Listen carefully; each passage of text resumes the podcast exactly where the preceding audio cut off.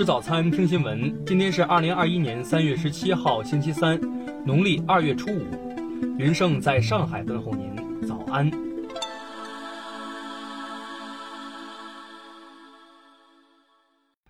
首先来关注头条消息。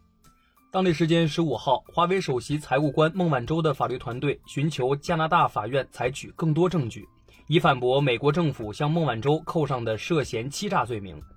孟晚舟法律团队表示，这是团队在这方面做出的最后一次尝试。当天，辩护律师在法庭上提出了新证据。他表示，华为一名会计师的宣誓证词将能证明，在寻求引渡孟晚舟的文件中，美国对据称汇丰银行所承担的风险进行了虚假陈述。美国关于此案的记录明显不可靠。据路透社介绍，孟晚舟法律团队的另一个类似主张几天前刚被法庭驳回。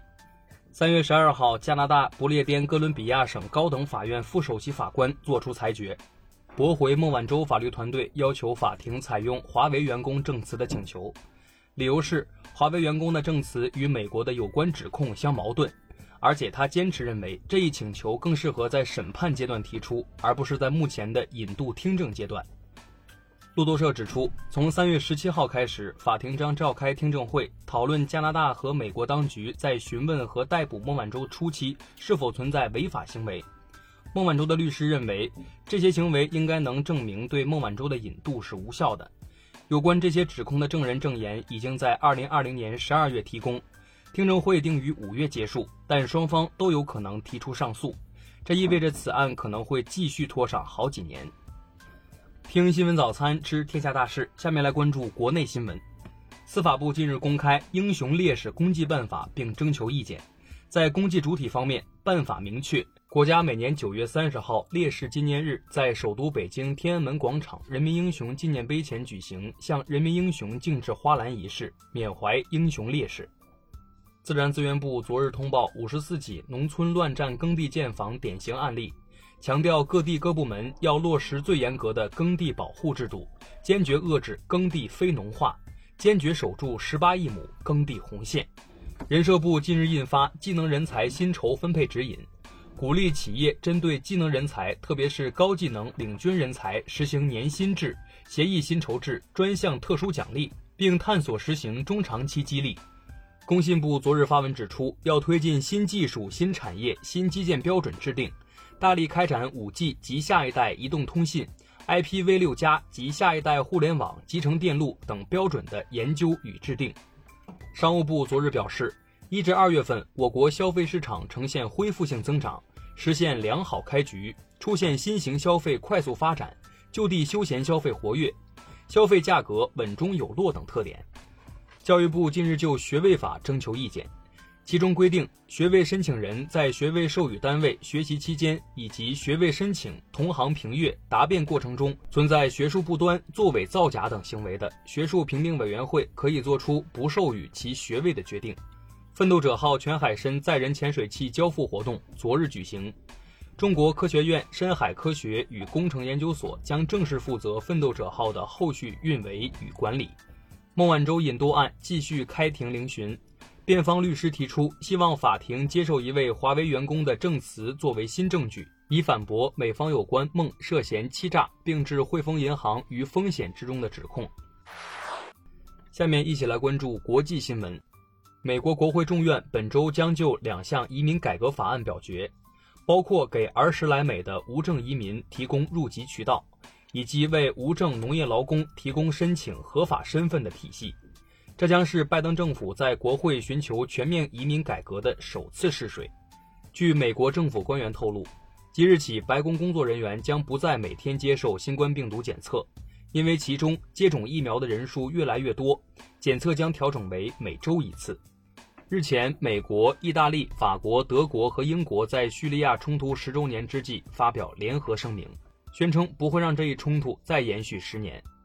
欧盟委员会十五号向英国发出正式通知，称英国违反了北爱尔兰议定书的实质性条款以及脱欧协议规定的善意义务，要求英国迅速采取补救行动，恢复遵守议定书条款。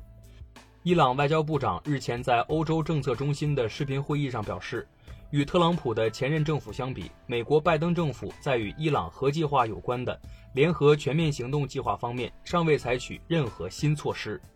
联合国妇女地位委员会第六十五届会议十五号在纽约联合国总部开幕，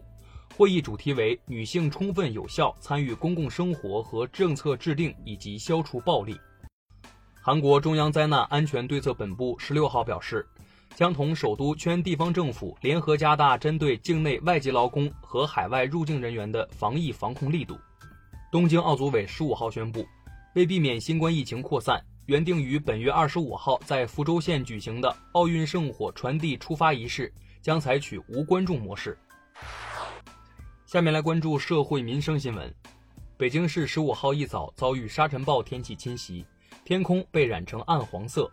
十六号，随着沙尘区移出，北京重迎蓝天，能见度明显好转。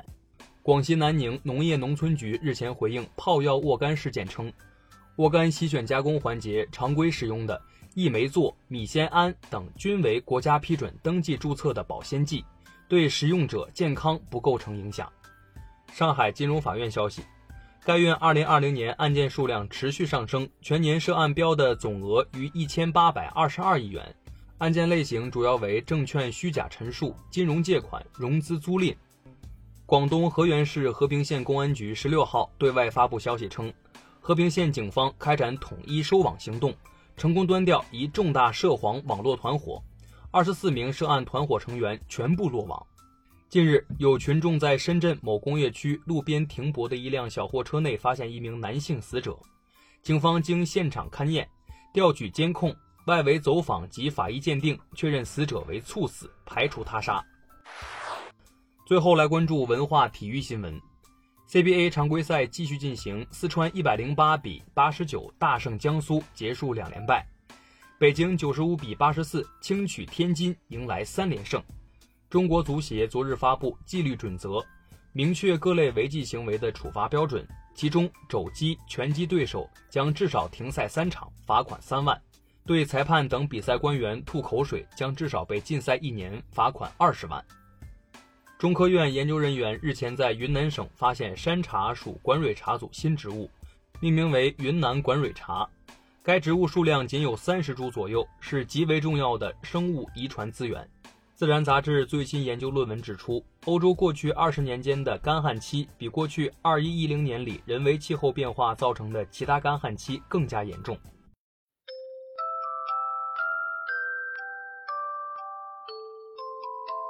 以上就是今天新闻早餐的全部内容，咱们明天不见不散。